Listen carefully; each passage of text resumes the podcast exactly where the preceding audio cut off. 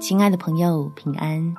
欢迎收听祷告时光，陪你一起祷告，一起亲近神。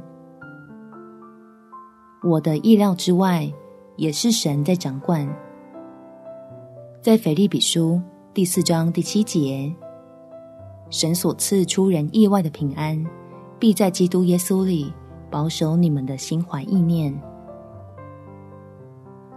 即使发生了意外，破坏了我们对于安稳的期待，天父仍然在你我身边陪伴，要用他大能的臂膀，使信靠的人在恩典中转危为安。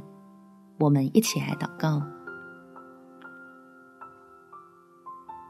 天父，求你赐下智慧给我，能在一团混乱的情况里，感受到你的同在，好帮助我有力量去忽略那些。在脑海里不断发出尖叫的负面想法，使我仍然能够相信自己是你所爱的儿女。既然遭遇的苦难势必有经过你的手里，就绝对与我有益，只是还不知道如何领取，或是使我看见转机，又或是加增我的信心。不论父神如何带领。